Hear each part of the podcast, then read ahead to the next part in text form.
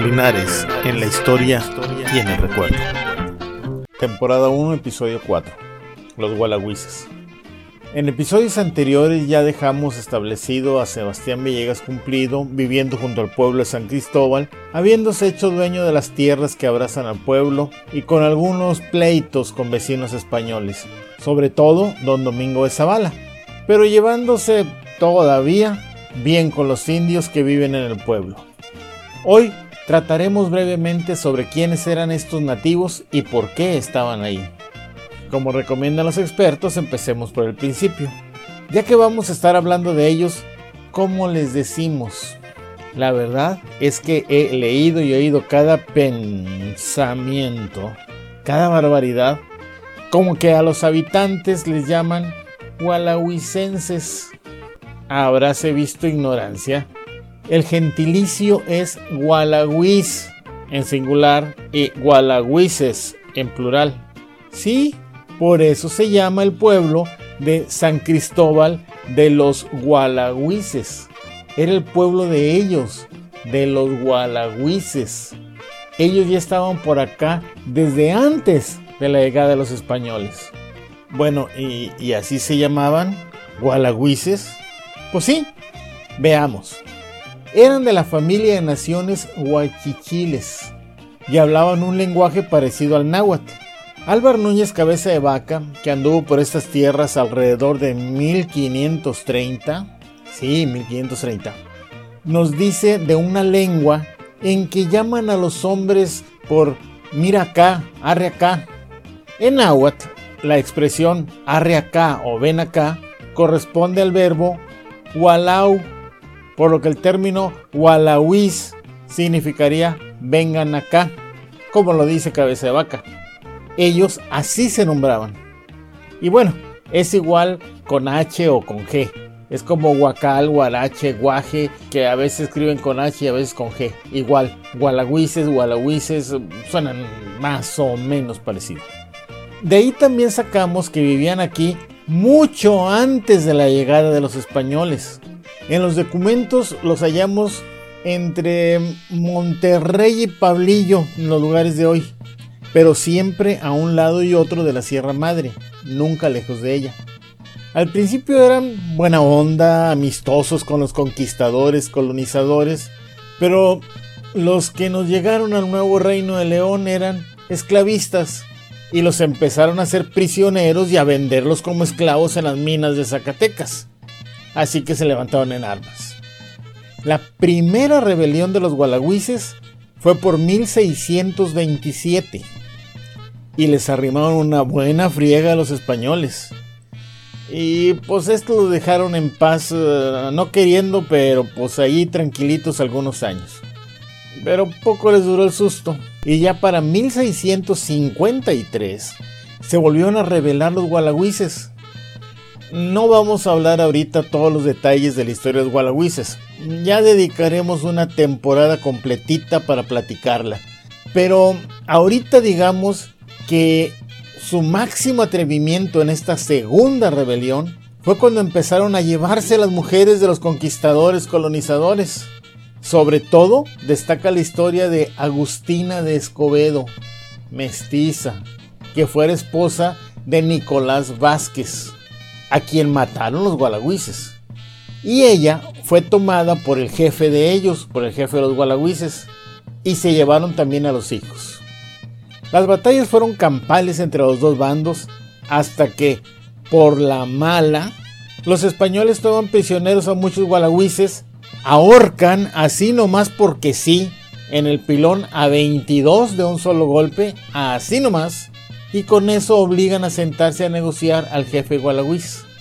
A final de cuentas, el trato fue, ustedes nos devuelven a las mujeres y nosotros les dejamos un terreno donde puedan vivir en paz, donde no los van a atacar los conquistadores colonizadores, siempre y cuando no se salgan de ahí. El capitán de los gualagüises se bautiza, el gobernador Martín de Zavala es su padrino y le da el nombre cristiano de Martín, le da su nombre, Martín, y de ahí en adelante se conocerá como Martín Gualagüiz, y aparte le permitió vestirse con ropa española. según la costumbre, a ningún indio, ni siquiera los tlaxcaltecas, que eran aliados desde la época de Hernán Cortés, tenían permiso de vestirse con ropa española. Y además el gobernador Martín de Zavala le regaló a Martín Gualagüiz, ahora su hijado, una espada dorada sobre la que hay pues también una, una leyenda muy padre. Pero esa se las vamos a platicar en la temporada de la historia de los gualagüises. Bueno, pues los gualagüises aceptaron el trato y se establecieron en ese terreno que les dieron el 10 de julio de 1656. Repito, 10 de julio de 1656. Como ese día era el día de San Cristóbal, en el santoral que se usaba en esa época, entonces le pusieron el nombre de el pueblo de San Cristóbal, donde se asientan los gualagüises, y tuvo la categoría de pueblo de indios de acuerdo con las leyes de Indias y con ello todos los privilegios. Aquí es importante aclarar muchas cosas. Primero, el pueblo de San Cristóbal no se fundó. No, no, no. El pueblo de San Cristóbal no se fundó. Fundar es una categoría legal. Para fundar un pueblo, una villa, una ciudad, se debería primero, antes ser ordenado por el rey o el virrey. Entonces se invitaba a los que quisieran participar en la nueva fundación para repartirles tierras y aguas. Esto nunca sucedió con San Cristóbal. ¿Por qué no? Pues porque los gualagüises eran, son, un pueblo originario. Las tierras y aguas son suyas antes de la llegada de los españoles y por tanto no necesitan ningún permiso para vivir ahí. Los que ahorita todavía andan buscando un acta de fundación andan más perdidos que una monja en un antro, más perdidos que un borracho en misa de 5 de la mañana. Nunca la van a hallar. ¿Por qué? Porque no existe. San Cristóbal es un pueblo de indios que habitaban aquí antes de la llegada de los españoles. Tenían todos los derechos que les daban las leyes de Indias, entre ellos el tener un protector que conociera las leyes españolas y los ayudara a hacer valer sus derechos primigenios originarios. Esta figura, ya veremos, será importante porque la van a usar en los pleitos que tendrán. Entonces, ¿de dónde sacan su fecha de fundación? Bueno, pues como decía Jack el Destripador, vayamos por partes, hagámoslo por pedacitos. El año de 1646, que tanto traen para allá y para acá los oficialistas, fue un error de un fraile, José de Arlegui. Ese error lo retomó Santiago Roel en la primera edición de su libro Historia de Nuevo León. Pero Santiago Roel lo corrigió en la siguiente edición hace más de 80 años.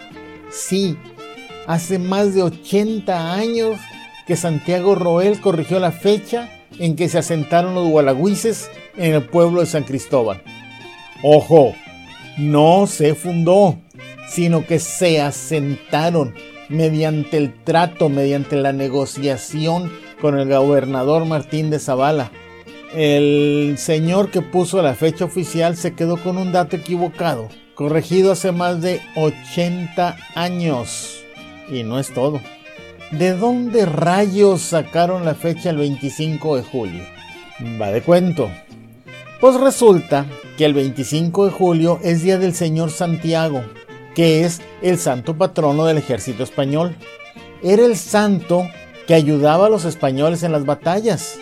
Y así en España le llamaban Santiago Matamoros, porque mataba a los moros.